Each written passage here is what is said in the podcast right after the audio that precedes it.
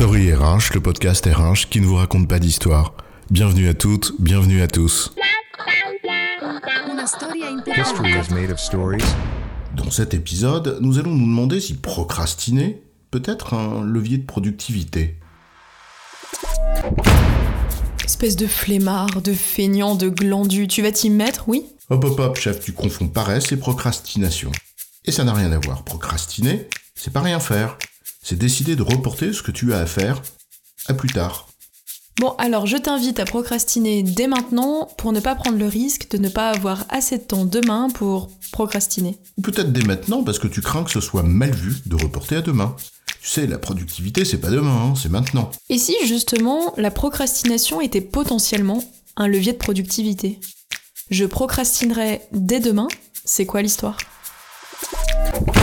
On va pas épiloguer sur ce thème dont plein de gens se sont emparés entre les coachs en tout genre qui te disent que c'est pas bien et qu'il faudrait se défendre de céder à ce penchant naturel, Ou ceux qui célèbrent les vertus d'une procrastination raisonnée et choisie, t'expliquant au fond une chose simple qui s'appelle aller à l'essentiel et repousser ce qui ne sert pas ce que tu vises. Bah, c'est du lean management en quelque sorte. Ou celles et ceux qui t'expliquent que procrastiner booste la créativité réduisant toute la complexité du processus créatif, sa part de hasard, le bouillon primitif dont elle a besoin, mais aussi de la contrainte qui lui permet de s'exprimer, bref, un peu rapide tout ça. On va plutôt prendre le sujet par un autre angle. Quel rapport entre procrastination et productivité? Pour tenter ensuite d'en tirer un enseignement. Et pour être rigoureux, on commence par définir nos deux termes. 1. Procrastination et 2. Productivité. La procrastination, on l'a dit, c'est reporter à plus tard, ajourner, ajouter un délai. La question qui se pose, c'est reporter quoi? Ce qu'on savait comme devant être fait maintenant ou ce dont on sait que cela peut attendre? On en connaissant d'ailleurs plus ou moins bien les conséquences. Dans le premier cas, c'est pas vraiment de la procrastination, du moins le problème il est réglé, c'est de l'irresponsabilité. Tu sais ce qu'il faut faire, tu sais que les conséquences sont importantes si tu le fais pas, et tu le fais pas quand même. Je vois le bien, je l'approuve, et pourtant je fais le mal, disait Ovide.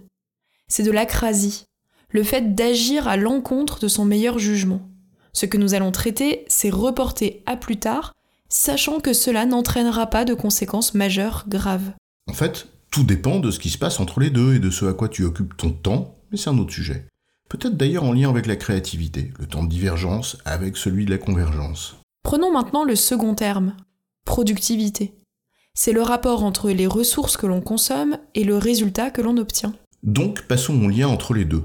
Peut-on imaginer des situations concrètes où procrastiner est source d'une meilleure productivité? Eh bien prenons deux exemples. Le premier, est-ce qu'à résultat équivalent, procrastiner peut parfois conduire à une économie de ressources, ce qui veut dire une meilleure productivité. Bah, si par exemple tu rentres chez toi et que tu dois faire le plein, l'essence est à 2 euros, mais tu te dis, je suis pas pressé, je prends mon temps et je ferai le plein demain. Eh bien, si le prix de l'essence demain est passé à 1,95€, tu as fait une économie de ressources. Le résultat est le même, mais le coût moindre, donc amélioration de la productivité. Ouais, enfin t'as surtout eu un gros coup de bol. Car attendre a servi ton intérêt. Mais si tu ne sais pas anticiper le cours de l'essence, bah en fait tu t'en remets juste euh, à la chance. Prenons un second exemple, à l'inverse. Un parasite envahit tes plantes et tu dois pulvériser 5 litres de produits pour les protéger.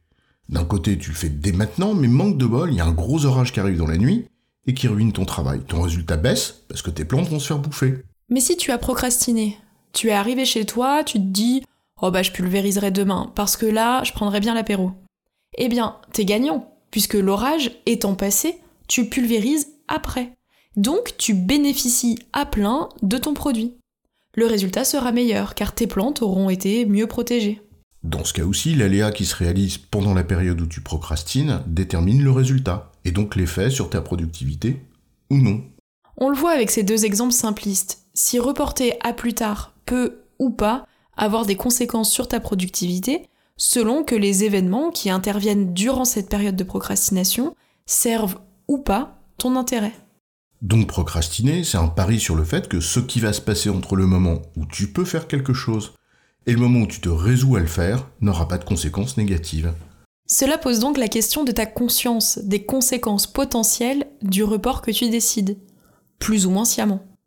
En connaissance de cause, c'est peut-être une opportunité, mais en son absence, c'est un pari, plus ou moins responsable. En résumé, reporter quelque chose peut avoir des conséquences positives ou négatives, notamment sur la productivité. La question, c'est donc bien celle de la conscience des conséquences possibles du report. C'est une question de responsabilité et de maîtrise des risques. J'ai bon, chef? Oui, tu as bon, mais on va pas en faire toute une histoire.